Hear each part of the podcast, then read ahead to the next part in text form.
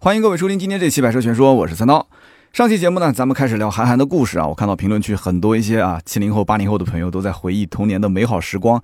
那么竟然还有韩寒的一个村子里面的朋友啊，说了韩寒当年就是他们村子里面就他父亲跟韩寒父亲之间的故事啊，呃非常有意思。那么同时呢，我这边也收到了这个韩寒曾经创办了这个 One 一个就是一个 App 嘛啊，那么也有这个 App 的副主编说，哎，我听了你的节目，说跟你联系一下，也给我提供了一些资料，很有意思啊。那么今天这期节目呢，咱们接着聊韩寒。那么想听车的朋友呢，也不要着急啊。韩寒的内容结束之后呢，我们下一期话题会跟大家介绍一下非常有意思的这个 JDM 啊。也叫 GoDM 的汽车文化，那么大家都想听车了，等不及了是吧？啊，不要着急，我们先把韩寒聊完。那么上期节目咱们聊到，韩寒出生在上海郊区的一个非常普通的家庭啊，父母都算是文化人。那么小学阶段呢，这个韩寒也算是一个比较听话的孩子，但是呢，因为这个父母啊望子成龙。呃，有一点点心急，所以把韩寒送到了一个县里面最好的中学，而且是个快班啊。韩寒呢，当时成绩就一下子就比不过别人啊，成了倒数，心理压力非常大，那么就产生了一些批判应试教育的逆反心理啊。之后呢，因为这个跑长跑拿了区里面第一名，中考加了一点分，勉强可以上一个区重点的高中，但是呢，父亲又把他给弄到了。市重点松江二中啊！上一次呢，我节目里面不太敢说松江二中是多好的学校，然后有人就点出来说松江二中是非常好的学校啊，市重点。那么韩寒呢，结果到了这个学校又成了年级的倒数啊，高一呢就留了一级。之后呢，这个校长就劝他说：“要不你就休学吧。”那么从此呢，韩寒就再也没有进入到校园去学习了。那么在两千年韩寒休学的前夕，也就是一九九九年，那么其实韩寒已经拿到了新概念作文大赛全国一等奖，并且上了这个央视对话的节目，可以说是一战成名。那么同年呢，韩寒的长篇小说《三重门》也正式的出版了，那么上市就非常的畅销，对吧？那么到了两千零一年，那么又出版了《文集零下一度》这本书，是获得了当年全国图书畅销榜排名第一。开玩笑啊，全国啊，这是排名第一的畅销书，你想想看什么概念？那么，两千零二年又出版了小说《像少年那飞驰》，依然很畅销，而且很多书还被翻译成了其他的文字，在其他国家去销售。所以说，韩寒应该讲是出圈啊，不仅仅是在中国有名，其实在当时的很多的一些国家啊，只要是关注这个青少年写作的话，韩寒的名气是非常的大。那么可以说，韩寒就成为了那个年代的网红啊。应该讲是这一波的流量变现，让韩寒是名利双收啊！到底挣了多少钱？后面说。那么这一波成功的商业的运作背后，应该说不仅仅是韩寒个人算啊比较有才华啊，那么也算他这个当时的特立独行的这种气场气质啊异于常人，对吧？那么再加上一丢丢的运气，那么就造就了这样的一个明星。那么其实这背后呢，有一个人啊是帮他去运作的，这个人应该讲就算是。他背后的贵人吧，也算是一个商人。那么这个人是谁呢？上期节目其实我已经提到了啊，是韩寒的第一个伯乐，叫做陆金波。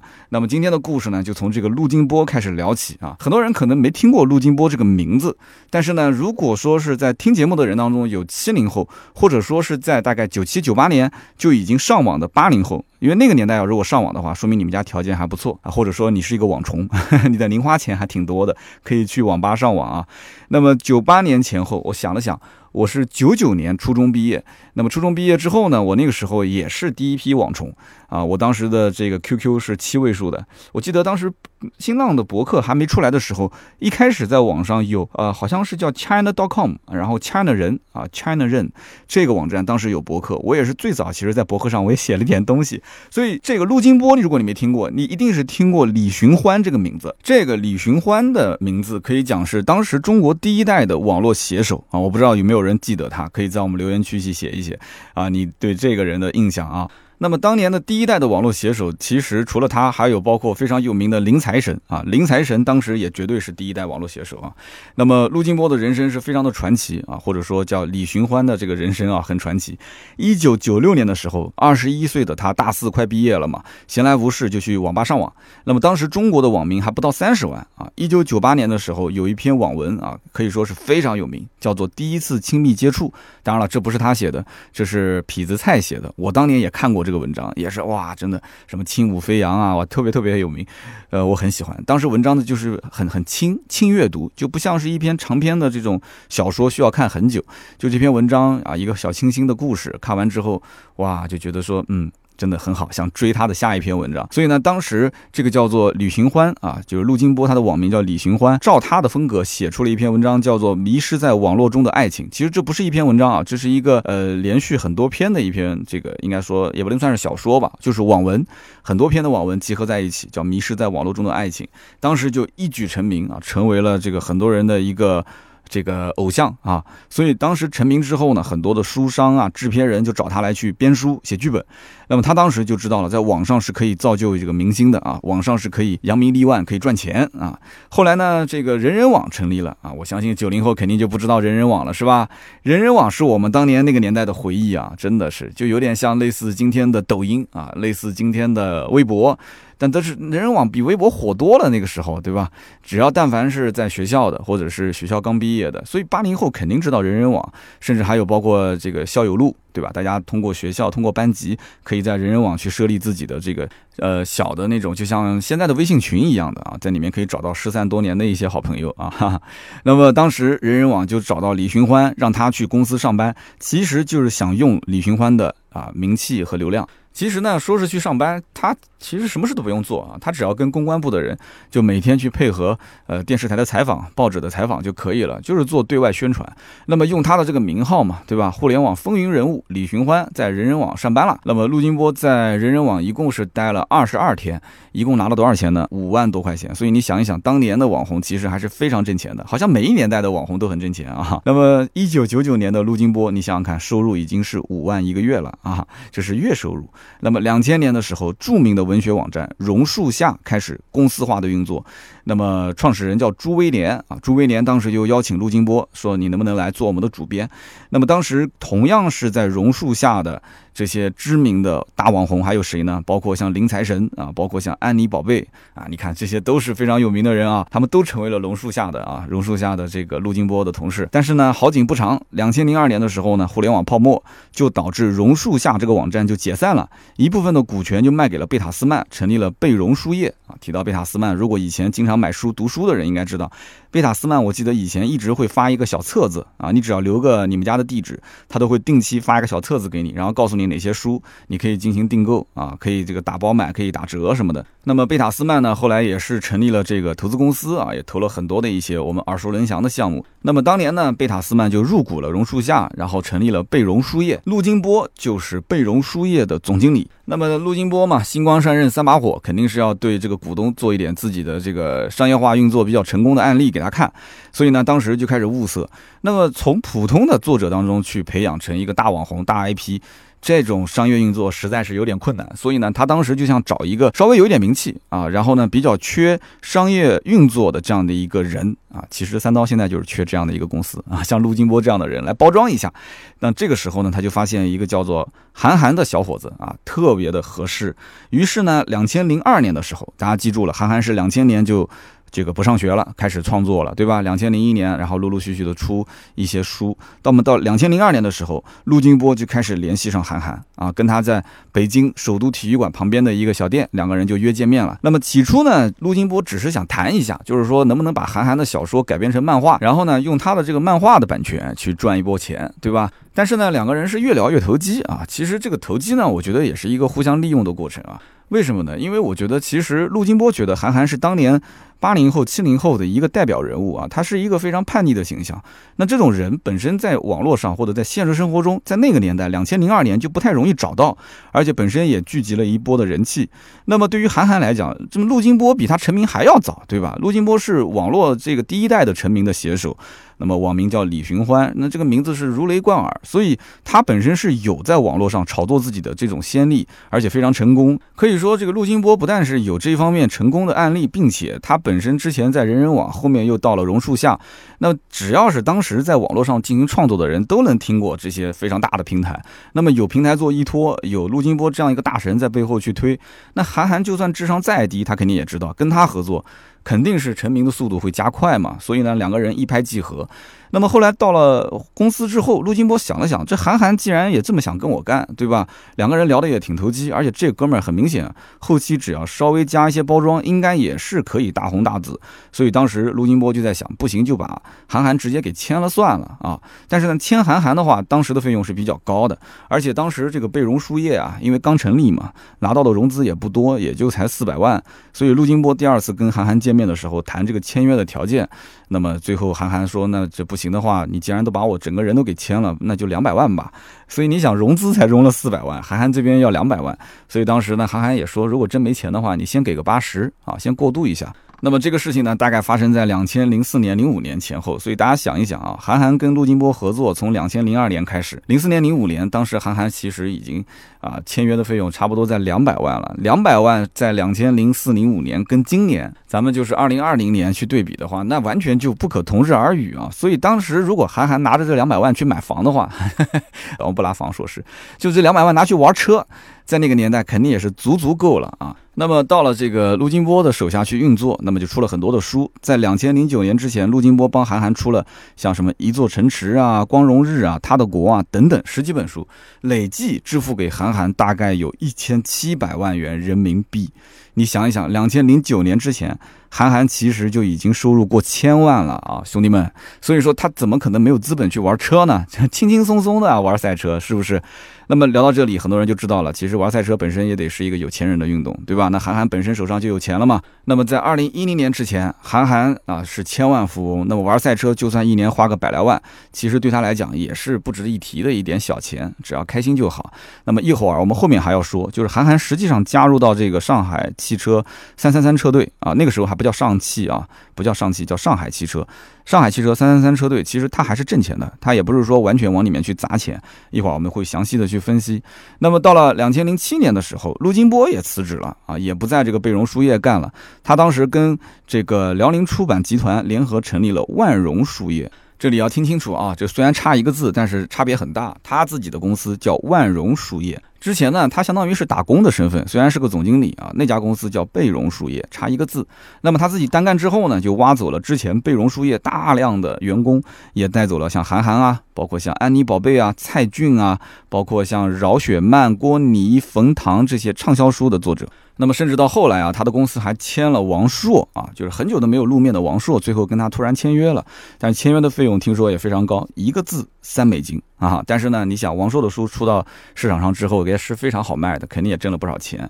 那么在上海呢，这个陆金波呢住着大别墅，对吧？开着大宝马，然后还娶了一个嗯，还算算有名吗？我讲这个人名字，估计大家不一定认识啊。一个女演员叫做赵子琪。那么如果没有听过这个女演员的名字的话，我讲一部电视剧，可能很多人都知道，叫做《人民的名义》。啊，《人民的名义》里面这个侯亮平的妻子就是赵子琪扮演的啊，这是陆金波的夫人。那么呢，这个陆金波啊，他其实你听我刚刚这么一介绍，你就知道了，他其实是在中国的这个出版圈应该是有一些名号的，而且呢，本身就是个大佬啊，手腕应该讲还是有的，商业化运作能力非常的强。所以总结来讲，陆金波就是第一代的网络营销高手，同时呢，也是一个商业运作方面非常成功的企业家。所以韩寒跟他在一起合作，对吧？那么通过在网络上进行包装啊，就是定位完了之后呢，在大平台给韩寒很多的一些流量，对不对？支持。那么他对于这个网络怎么造星的流程可以说是了如指掌，所以韩寒跟他合作能红到今天，包括到后来拍电影，其实也有陆金波的身影。这背后可以说这个人是他的伯乐，也是他一直在背后去帮韩寒运作和打造人设的一个关键性的人物。所以，就让我们现在对于韩寒的这个人来讲的话，或者说这个符号来讲的话，就会贴上三个标签。一个呢，就是作家啊，至少在十几年前啊，甚至二十年前，你要如果提到八零后作家，这还是一个非常有话题性的词。那么现在呢，你要说至少得说零零后作家了，对吧？那么第二个身份标签就是赛车手。所以我在想，其实陆金波当时应该也是支持他去玩赛车的啊。就这背后对于他的这个标签去就是反叛，对吧？然后个性鲜明，玩赛车，哎，这个其实对他是有好处的。应该陆金波也是点头同意了，他才会去做。第三个就是导演，这个我们后面再说。这背后我觉得应该都是有陆金波的影子啊，去包装它。那么在两千零七年的七月二十二号，那么 CFR 全国汽车场地锦标赛第二站在北京的金港赛车场举行。那么韩寒当时是在上海大众。三三三车队啊，如果是看赛车，应该都知道这是大名鼎鼎的这个国内的一个车队啊。那么陆金波当时作为韩寒的小说《光荣日》啊，《光荣日》也是两千零七年出版的。那么他作为出版商啊，也就是韩寒的老板，那么赶到现场来助阵。所以你想，韩寒玩赛车跟出版他的这些小说，其实之间本身就有关联，他可以有曝光嘛，对吧？那么。这个新书当时一波推广之后卖的也是非常的好。那么这里面既然是提到了这个上海大众的三三三车队啊，我们就反正是汽车节目，顺带一定要聊几句，对吧？那么韩寒一生当中。跟他联系最多的两个商人，一个是陆金波，第二个就是上海大众三三三车队的老板夏青。那为什么我要说这个车队老板是商人呢？因为大家都知道，其实车队这种运作，除了烧钱烧的很多以外，它本身也是一个商业广告特别多的地方，包括车手之间的转会啊，包括一些广告的植入啊，这些都有，对吧？两千零四年的时候，其实夏青到马来西亚去游玩的时候，他正好是看到了韩寒在那个地方参加宝马的方程式奖学金资格赛。那么夏老板当时一看，说：“哎，这韩寒嘛，对吧？”然后呢，就跟他打了个招呼啊，说：“你这车开的还不错。”然后呢，就问他说：“你这是准备业余玩玩，还是准备职业玩？你要如果想职业玩，你不如直接。”来我这个车队，对不对？因为本身三三三车队就是在上海，对吧？那么这个车队当时也想培养一些上海本土的这个车手，而且后来就是国内很多那些玩赛车的大神呢，其实都是最早参加过这个三三三车队，号称是赛车界的黄埔军校。那么这样一来的话，韩寒跟这个夏老板一聊，说：“对啊，我想玩职业啊，那要不就加入你们车队呗。”那么韩寒加入到车队之后呢，啊，给他开的年薪其实并不高。你想，韩寒当年其实就已经拿到了这个几百万的这个收入了，对吧？当时年薪是多少呢？八万元人民币啊，加上各类的奖金补贴，总共的收入大概一年在二十万左右。但是呢，韩寒开车呢，可能刚开始技术不是特别好，但是呢，这个夏老板有意栽培嘛，说他这个开车啊，比赛，他是一个比赛型的选手，他很会动脑子，所以一年之后就拿下了两个分站的冠军。那么这背后，我觉得肯定也是有商业运动在这里面的。你就别人拿冠军，对吧？也是拿，那别人又没名气，但是韩寒拿冠军啊，他就具备商业价值，对不对？所以韩寒这个冠军。呃，我觉得有一部分肯定是自己开车开的比较好嘛，但是背后肯定也有一部分商业化的运作，而且一会儿我要说他拿的这些冠军啊，这些奖项，其实对于他最后。啊，转到另外一个车队是有非常大的帮助的。这里面我觉得都是有步骤的，在一点一点的去安排。那么到了两千零九年的时候，韩寒拿下了场地赛跟拉力赛的双料冠军。那么有了这个头衔之后，身价就一路飙升，对吧？那么就在韩寒这个应该讲赛车生涯最巅峰的时刻，哎，好了，韩寒宣布转会到了斯巴鲁的车队。哎，从三三三车队到了斯巴鲁车队，所以这背后一系列的操作，应该讲肯定是有夏青的身影。那这里面有没有陆金波的身影在背后包装和策划？那我就不得而知了啊。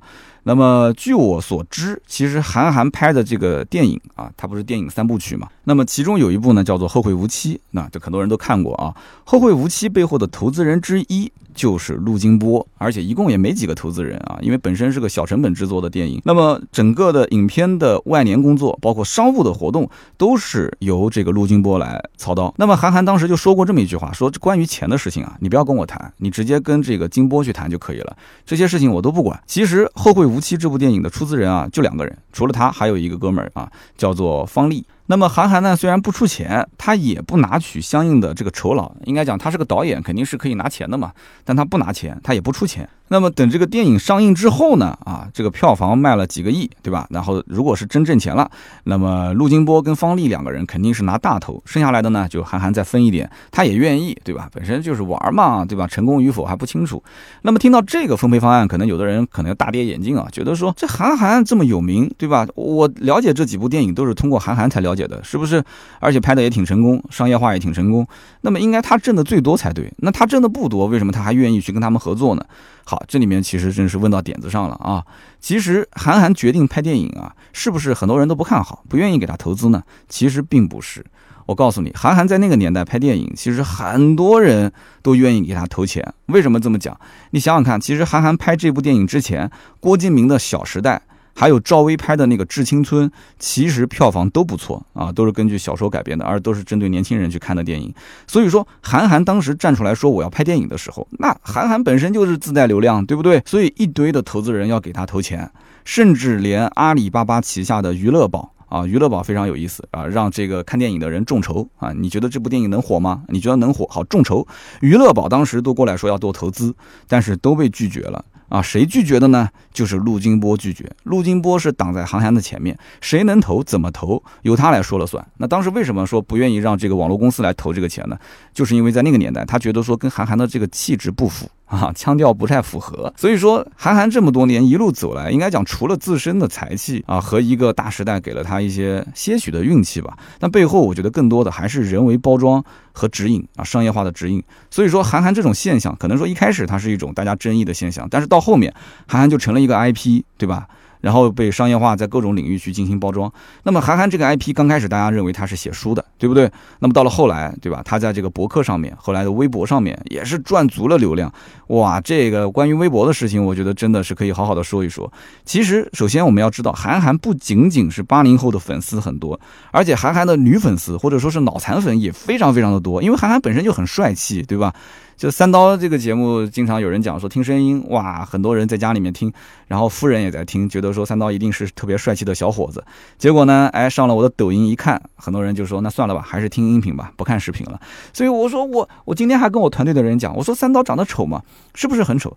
他们讲说其实不是丑，而是因为这个你的声音跟你的外形确实很多地方不太搭啊。但是韩寒的这个文字和韩寒的这个外形，这个气质，留了一头长发。啊，非常帅气，而且从侧面看长得还有点像谢霆锋。我的天，谢霆锋在当年那绝对是八零后的偶像，颜值的巅峰，是不是？所以一个人啊，有的时候你要想大红大紫，你需要有很多的因素结合在一起，对不对？有一些呢是后天要努力的，对不对？但是有一些呢是生下来你该有就有，你没有就没有了。比方说这个帅气的脸庞，以及他这种冷静的啊这种性格，所以说。两千零五年的时候，新浪博客正式上线了。那么韩寒也是第一批入驻到这个博客里的人。那所以我在想，这背后可能也有陆金波在旁边跟他讲，因为你想，陆金波是第一代的网络写手，第一代去玩网络创作的，然后又去人人网，又去榕树下，所以他当然知道像新浪博客这样的平台上线意味着什么。所以韩寒肯定也是他当年，我猜啊是。让他说，哎，卢金波说，你赶紧入住，赶紧入住，写点东西，对吧？你不管写什么，写点东西。当然了，也不能不管。卢金波在背后，他写的每一篇文章，应该也是要审核、要看才能发出去的。所以我相信很多八零后也是开过自己的博客，对吧？那为什么我们在网上写点东西，哪怕就是我们写的这个言语也是特别的犀利，也没有火，也没有红呢？对不对？那么放到今天来讲的话，像这种博客上的长文，不是微博啊，是博客 （blog） 博客，这种长文今天肯定是不会有人看的。但是呢，在当年就非常的火，对吧？因为网络上本身好玩的东西也不是特别的多。那么后来到了二零零九年前后，新浪才开始推出了微博。微博真的中间是隔了大概四五年的时间，而且当时微博刚出来也不是特别的火，对吧？甚至于腾讯都想出一个这个腾讯的微博，想干它，结果也没干倒，对吧？所以说这个时代真的是比较的急躁。那图文也要短，对吧？视频也要短，所以我也不知道什么时候音频也变成了快餐消费，那真的就是悲剧了啊！音频也要短，那能我我的音频稍微现在要短一点，大家都不同意是吧？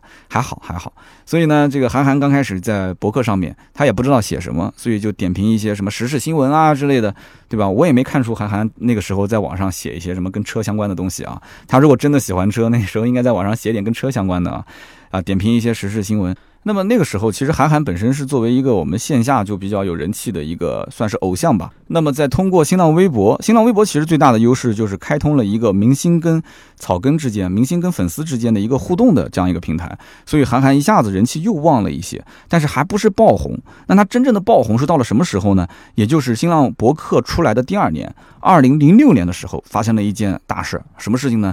就是韩白之争。那么在那个年代，只要是玩博客的，或者说只要是你上网的人，肯定知道这个韩白之争，对不对？那么当时韩寒跟一个叫做白夜的啊一个文人，两个人之间在网上，我们讲现在的话叫做撕逼嘛，对吧？那么其实我个人觉得这场啊应该讲撕逼大战啊，真正受益的是谁？是新浪博客。因为很多人就是因为这件事情才开始注册博客，开始玩博客的，是不是？所以我在想，这背后是不是也有可能是新浪当时炒作啊，让他们俩之间互相去挑起一些事情，非常有争议。那么这个事情是怎么发生又怎么结束的呢？我们可以好好的扒一扒啊。在两千零六年的时候啊，有一个叫做白夜的这个文坛大神啊，是一个著名的作家，当时发了一篇文章，叫做《八零后的现状与未来》。在那个年代，其实你聊八零后啊，我觉得基本上都能稍微蹭点流量。那么这篇文章他写出来之后，为什么就炸了呢？因为本身这个哥们儿就是在文坛还是有一定知名度的。那么其次呢，他这篇文章里面啊，开篇就开始去批判批判八零后啊，说现在什么啊，这个网络文学啊，什么这个八零后。的这些叛逆的小小屁孩儿啊，写的这些东西，他其实，在那个年代写这篇文章，就是因为零六年的网络文学已经开始流行起来了。换句话说啊，其实五零后的这些作家已经不吃香了。对吧？那么他写了这篇文章，其实有点酸啊，就批判八零后的小屁孩儿啊，就是故作叛逆，对吧？啊，故作清高，然后呢就嘲讽他们，然后挤兑他们。那么这篇文章就是讲，反正韩寒这些人小屁孩儿写的都根本不能叫文学，对吧？甚至连文化都谈不上，都是一些市场化的运作，是一些包装的这种结果，是一种乱象啊，这种乱象不会长久。好，我们回过头来再说一说，我们刚刚前面说了啊。陆金波是韩寒背后的推手，对吧？那么陆金波两千零七年当时已经出来单干了，签了像韩寒啊，包括像安妮宝贝这些人。那么你现在有人过来去批韩寒，说这些人不会长久啊，说这些人不属于文学，不属于文化，对吧？很低劣啊，是这个商业包装的手段。那陆金波，你说背后跟韩寒两个人在小黑屋里面会怎么聊？那肯定是让韩寒干他嘛，对不对？那么这么一个商业化运作能力特别强的陆金波，怎么干他啊？很简单，我们继续往下聊。这篇文章出来。之后，网友开始先站队了啊！有人呢是支持这个五零后的大叔啊，觉得他说的对啊。我早就看不惯网上这些啊写文章的人写的什么东西啊，什么狗屁玩意啊，对吧？那么也有人开始站韩寒，为什么呢？因为大家都喜欢看这种小人物去挑战权威，对不对？那么这里面就出现了像四零后、五零后、六零后就开开始站白夜，那么有的八零后、七零后。啊，那时候还没有九零后什么事儿啊？九零后那时候才十十来岁，啊，有没有九零后那个时候也开始站队的啊？应该没有。那么开始就去站韩寒这一队。那么没过两天，韩寒就发了一篇博文，叫做《文坛是个屁，谁都别装逼》。这篇文章一发出来，立刻就炸裂了啊！比前一篇文章还要火爆。为什么呢？因为它的标题就开始带粗口，那么内容也是火爆异常，对吧？文词非常的犀利啊，直接就怼他。那么吃瓜群众当然喜欢这样的风格了，是吧？所以就在这个博客下面就开始讨论。那么有人就说了，说这个八零后啊，就是这么的没有文化，这么的没有素质。你看，你看，你看这个谈吐，对吧？那么当然了，更多的人那个时候上网的人都是比较的这个时髦的嘛，更多的人就支持他。而且那个时候上网肯定是八零后、七零后居多嘛，就支持韩寒，觉得韩寒这个人呢，虽然说话糙，但是理不糙，对吧？觉得他很有个性，就让他去挑战权威。早就看那些权威就不爽了。那么接着呢，韩寒又连发了三篇文章啊。那么这三篇文章可以说是锤的这个白夜啊，有点回不过神来。为什么呢？因为大家都知道，这种老文青啊，还是比较讲究自己的名声的。这三篇文章主要就是用来去锤他。说这一类的啊，就是老知识分子，对吧？然后呢，掌握着批评的话语权，对不对？在网上开始搞事情，但是呢，你本身自己又从事商业，对不对？你左手又开始啊装清高，那么右手呢又开始拿充值，对不对？就就就从事这个图书的出版和策划。对不对？你搞这些这些，你干嘛要挣钱呢？对不对？那那讲白了，其实韩寒现在我估计讲这些话，他自己也要反思了。那你干嘛要挣钱呢？那韩寒说：“那我没说我不挣钱啊，对不对？那我不像他这样，又要装君子又要挣钱。所以说该挣钱就挣，对不对？不要装君子。最怕的就是你又要挣钱，你又要装君子。所以呢，韩寒就骂他啊，就指出这个白夜就是一个道貌岸然的伪君子，对吧？你不是喷我们商业化运作吗？那你没有商业化运作吗？对吧？你也图书出版啊，你也是个书商啊，你也搞策划、自我推广啊。”对不对？所以这一下子网友就开心了啊！一个高中没毕业的小网红。单挑一个文坛的大佬啊，这种剧情可以说前无古人。那么是不是后面有来者呢？反正到今天为止也没看有什么来者，是吧？那么网友就喜欢看这种小人物去挑战权威啊。当年可能还没有什么所谓的带节奏啊，什么网络暴力这种说法，网友就是纯粹的喜欢，就是喜欢啊。我骂你就是骂你，就是不喜欢，也不带什么目的性。所以那个年代也没什么五毛党的概念，对吧？什么删留言啊、删帖什么的，没有这种说法。所以你就该骂就骂啊，该说就说。所以在当年应该讲还是比较纯粹的一场骂战。那么这场骂战呢，呃，到最后就形成了一种现象级的事件。那么可以说，跟当下的我们前几年出现的这个奔驰女事件可以相提并论啊。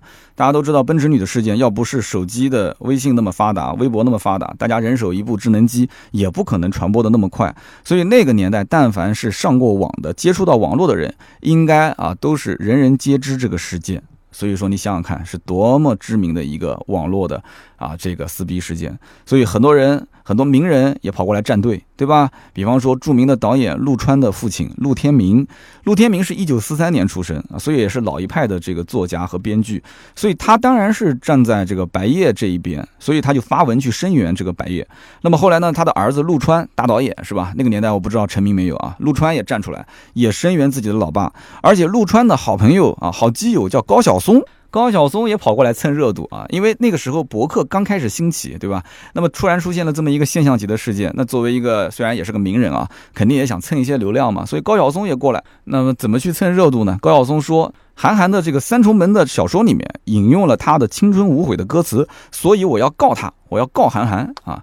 哇，这一下子网络上又炸了啊！高晓松也进来了。那么最后的结果是什么呢？好，大家听好了啊，最后的结果是。白夜被网友围攻啊，一直围攻到最后关闭了博客。高晓松也是最后顶不住啊，整个的微博下面的评论区里面都在骂他啊，顶不住压力，最后也是关闭了博客。高晓松彻底就不玩博客了。所以这一场韩白之争可以说是以韩寒大获全胜而收场。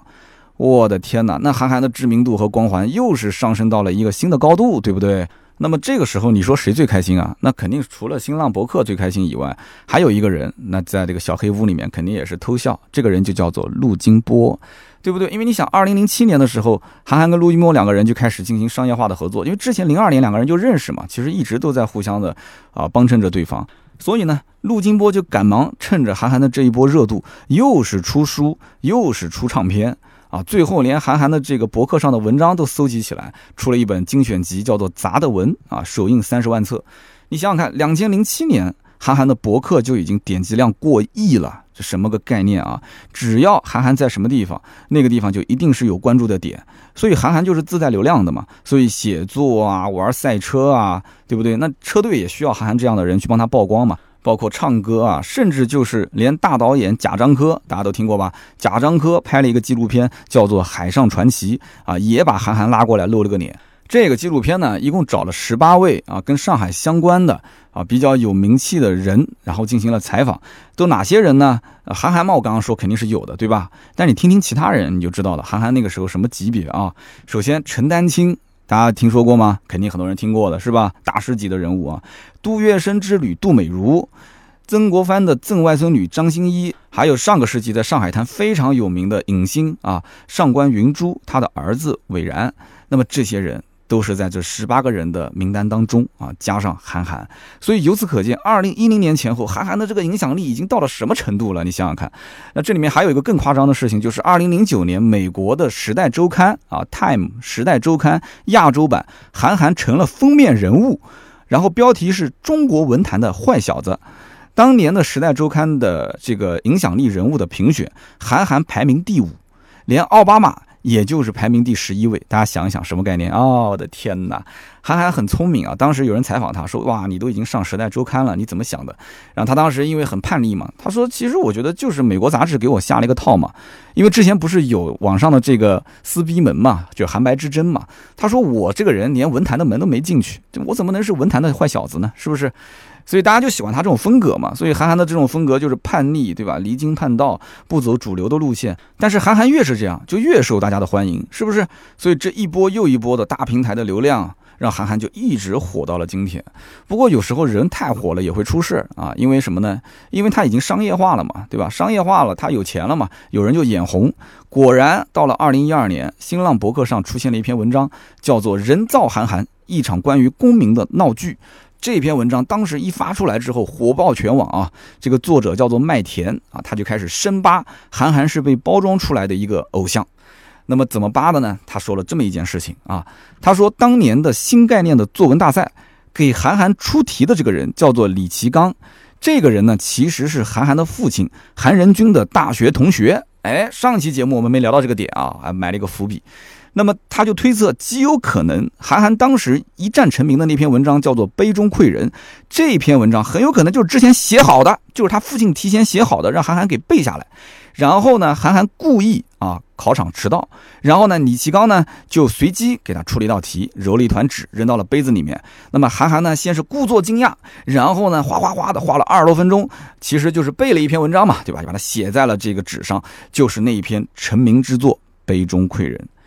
但是这些东西都是推测，又没有实锤，是吧？但是网友听到这个故事，那就炸了嘛！我的天，这个有鼻子有眼睛的嘛，对不对？所以当时这哥们儿就说了，所以推测第一届的新概念作文大赛一等奖就是内定的。韩寒一开始就是被想包装成是一个这个明星人物嘛，对吧？就是被炒作出来的。那么其次呢，这个韩寒二零零五年之后认识了陆金波之后，对吧？大量的这个博文的产出，那么以及他后面的这些啊出版的相关的一些图书，很明显他的文风和层次都提升了不止一个档次。所以这韩寒的整个经历在那个时候都已经玩赛车去了，对吧？那背后是不是陆金波跟他的父亲韩仁君？啊，做了精准的定位和包装啊，那么只有他自己知道了，这背后一定是一个团队在助力韩寒去做创作。那么这个文章发出来之后啊，韩寒肯定不能忍啊，所以呢，一月十五号这个文章一发出来，第二天韩寒就开始写了一篇文章发到网上，叫做“小破文章一篇”，开始回应质疑啊。简单的总结就是告诉大家，所有的文章都是我亲笔写的，而且呢，如果你们不相信的话，你可以来实锤我，你只要找到我代笔的证据，我就给你两千万。记住了，不是两千块啊，是两千万！哇塞，这样就更劲爆了，网友就开始就吃瓜群众就兴奋了嘛，对吧？那么当天呢，范冰冰没有听错啊，就是我们认识的那个范冰冰，范冰冰也过来蹭热度了。二零一二年的时候，她也过来蹭热度，她说我愿意再追加两千万。哎，那变成四千万了嘛？只要你能找到实锤的啊，这韩寒给两千，我给两千万。那么一月十八号的时候，另一个大网红又过来蹭热度了，但这个过来蹭热度的不是去站韩寒这一方的，他是过来打假的啊。这个人是谁呢？就是方舟子啊。方舟子当时也提出了质疑啊，但是呢，方舟子当时也没有拿出实锤，都是各种猜测。那么方舟子进来之后，哎，不知道为什么这个麦田突然就退出了。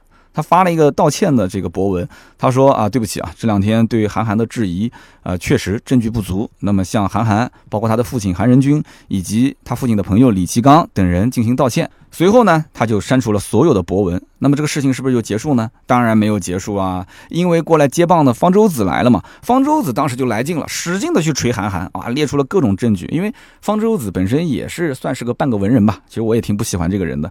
那么方舟子当时就要实锤他，就扒出了一篇文章，就是韩寒当时也比较有名的，叫做《就医》。那么为什么拿这篇文章去深扒他呢？因为方舟子说。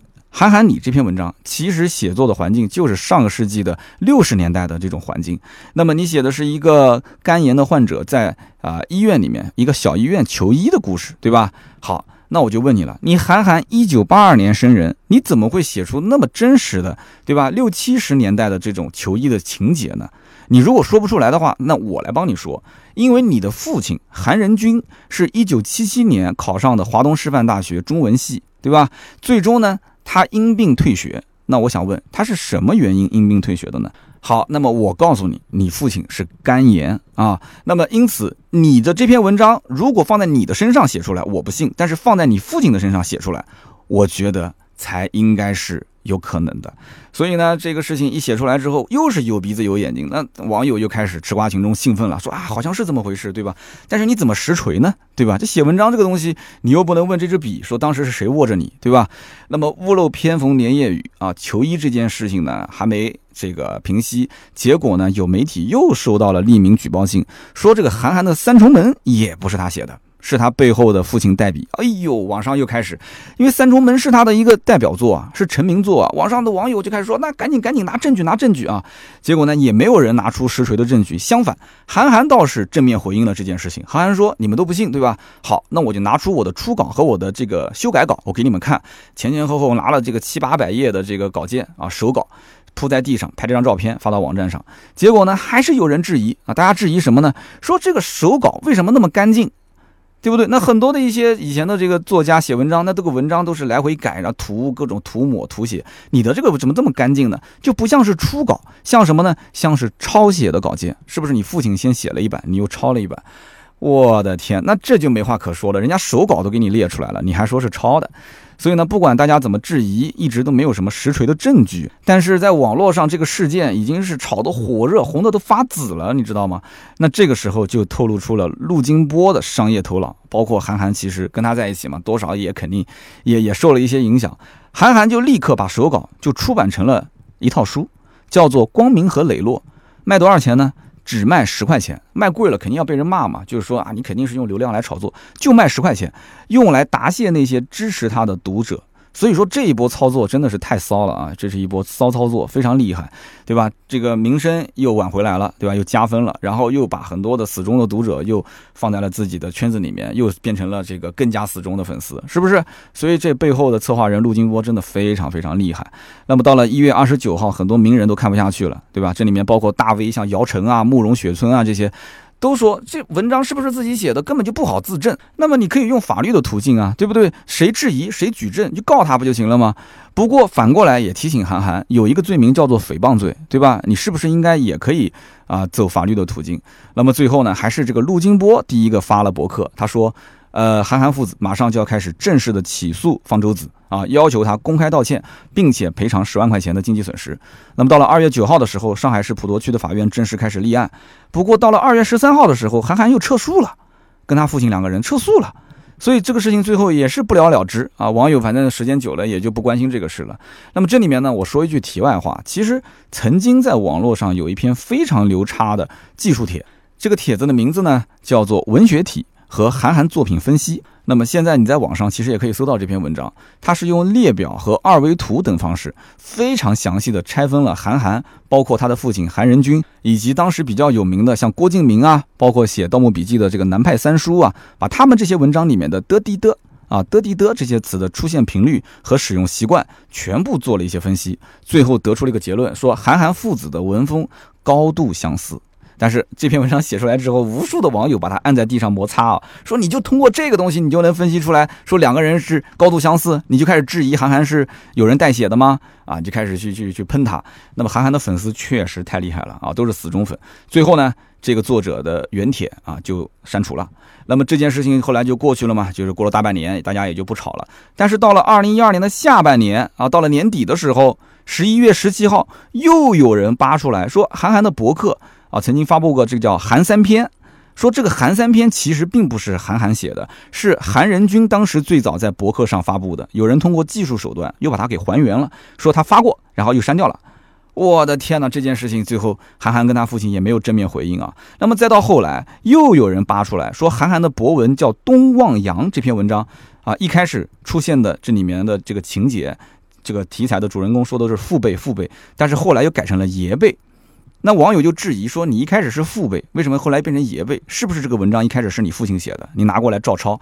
结果呢，你发现这个辈分不对，又改过来了。但是他也没有正面的回应。所以呢，这里面呢，怎么讲呢，都是捕风捉影啊，没有实锤。但是对他的这个写作方面的生涯，应该说还是有一些影响的啊。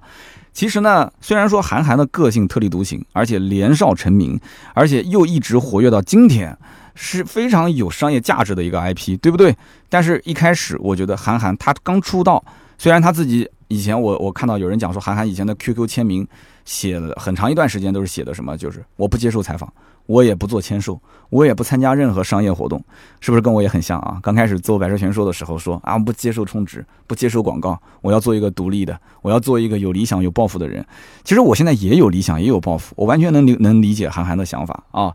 韩寒其实等他有了名气、有了流量之后，其实他跨入到了另外一个圈子里面，他是注定要商业化的，这是他的结局啊，是注定的。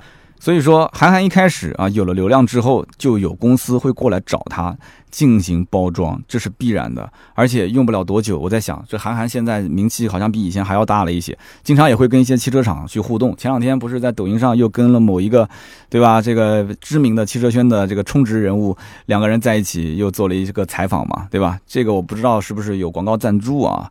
那么我相信，可能未来说不定韩寒又要做直播带货，也不是没可能啊。时代在变，就跟当年韩白之争一样，韩寒代表的只是那个年代的当下的年轻人的呐喊，年轻人的一些想法。那么五零后和八零后在那个年代去碰擦的话，在网络这个战场里面啊，可以说明显五零后的实力跟八零后是不对等的。那么现如今这个年代，韩寒其实代表的只是一个流量，只是我们那个年代的一些人的记忆。那么对于他的文字创作，有多少人真的在乎呢？我觉得没有，对吧？我们不如还是聊聊他的赛车。更实际一些，所以下期节目我们可以好好的聊一聊关于韩寒的赛车的经历。那么好，今天这期节目呢，我们聊了这么多啊，相信大家对于韩寒又有了进一步的了解。那么有人说，这韩寒是靠卖书赚钱来支撑自己的爱好去玩车，对吧？那如果大家这么想的话，就大错特错了啊！其实玩车给韩寒也赚了不少钱。下期节目我就会告诉你，韩寒真正玩赛车一年花多少钱，以及他因为赛车获得了多少的名气和收益。那么其实从某种角度来讲，韩寒是一个非常成功的企业家啊，其实这么说一点都不为过。好的，非常感谢大家收听今天的这期节目啊，也欢迎大家在我们的留言区写下自己关于听今天这一篇故事的这个 听后感啊，想说什么话都可以留言，留言互动是对我最大的支持。我也会在每期节目的留言区抽取三位，赠送价值一百六十八元的芥末绿燃油添加剂一瓶。大家也不要忘了啊，每次音频的节目更新之后，我们第二天的晚上八点。也就是每周四、每周日的晚上八点，会在抖音“三刀砍车”的这个账号上进行直播，跟大家进行互动，对吧？有什么话题想跟我聊的，都可以到直播间来找我玩。好的，那么下面呢是关于上期节目的留言互动。那么上期节目呢，我们聊的也是韩寒啊，第一期节目，我看到有一位叫做“没错，我就是小明”，他说。零八年高中的时候，我就开始看韩寒的书，听说了他的经历，也尝试写了几篇小说，结果发现实在是写不下去了。然后经过一番自我的检讨，我觉得我还是缺少生活，所以我也不知道韩寒为什么能写出那么精彩的文章啊。后来呢，因为受到韩寒的影响，我甚至还想辍学 啊，我不想上了。呃，幸好我当时还是有有人劝说，最后没有辍学啊。我认为那个时候互联网的时代就应该不要上学了，就应该学计算机。那么现在想想还是挺有意思的。那么如果当时我要辍学，说不定我已经是互联网的大佬。那么现在呢，我是跟我的小伙伴一起创业。我听这期节目的时候，正好是在去提 CT 六回来的路上啊。我在我的新车上面听着刀哥的节目，跟着我的创业伙伴一起听。真的感觉哇，非常有意思啊，也是感叹时间过得好快啊。那么也感谢三刀的节目陪伴着我们这些同样是创业的人一起成长，希望三刀一切顺利，家庭美满。非常感谢啊！那么这个零八年上高中的兄弟，我觉得你应该是比我小蛮多的，你应该是八九年前后，因为我是零二年就上大学了嘛，小我六岁，那你应该是八九九零前后了，应该是。所以我不知道你是不是八零后，但是很明显你当时也是韩寒的粉丝，对吧？你上了高中看了韩寒的书，差点就辍学了，这个确实说明韩寒对当时的那一代人影响有多大。那么下面一位听友叫做却道天凉好个秋，他说。呃，跟韩寒我是一个村的，我们俩是一个村的。我听我爸曾经说过，韩寒小的时候啊，我爸在韩寒家里面打麻将。嗯，韩寒他爸还打麻将？他说韩寒当时不愿意写作业，然后被他妈妈从二楼一直打到一楼。啊，不知道我爸说真的还是吹牛的。他说其实能看得出来，韩寒他爸当年对他管的确实很严。他说以前过年的时候，我们就等着韩寒家里面放烟火。亭林中心小学也是我的母校，就在亭林镇。现在也是市重点，罗新中学是在朱泾镇，那么当时是金山区政府的所在地啊，这个我不是很了解。他说，但是这个学校是公认的好学校，而且这个后来就是韩寒上的这个松江二中，它是市重点，也是非常非常有名的学校。所以说他觉得这个人才是不是都是重点的好学校最后辍学的那帮人？呃，不一定。但是呢，我们也要不可否认啊，就是能上名校的很多人，他自身就具备一些才华啊。那本身韩寒就是有才华的一个人，这个确实不能否定。那么下面一位听友叫做吴大敏，他说我也有数学考满分的经历。上初二的时候，我们开始学几何，我一开始觉得这个挺难的，所以考试呢就一直考的不是特别的好。结果到了初二的时候，我突然感觉对数学就开始开窍了，然后也特别有兴趣。所以呢，我那个时候就花了很多的时间和精力在数学这门功课上。结果有一次啊，全班都没有人考满分，就我一个人考了满分。当时老师有点不相信我，就把我单独叫到办公室啊，先是呢这个假惺惺的跟我谈话啊，给我鼓励。但是我就知道他就是不相信我，对吧？他就是觉得我是作弊的。所以后来的我的数学就加倍努力啊，每一次考试我的分数都是用实力去打老师的脸。那么老师当然了，慢慢的也就是从质疑到相信我了。他说我虽然当时后面的考试都不。是说是满分，但绝对成绩都是名列前茅。所以对于像吴大敏这样的，我的天，当年那么励志的这种经历分享出来，我觉得真的我们要弘扬正能量，我一定要送你一瓶芥末绿。我不知道你现在开的是什么车啊？那么我送你一瓶芥末绿，以资鼓励啊！谢谢你传播正能量。好的，那么以上就是今天这期节目所有的内容。那么这三位听友也记得联系盾牌，盾牌的微信是四六四幺五二五四，尽快把快递信息发过来，我们就会给每一个人啊一瓶芥末绿燃油添加剂。那么我们希望大家呢，其实也可以多多的加我们的微信啊，四六四幺五二五四。加了微信之后，可以进入到我们的社群，跟全世界各地的好朋友一起聊天。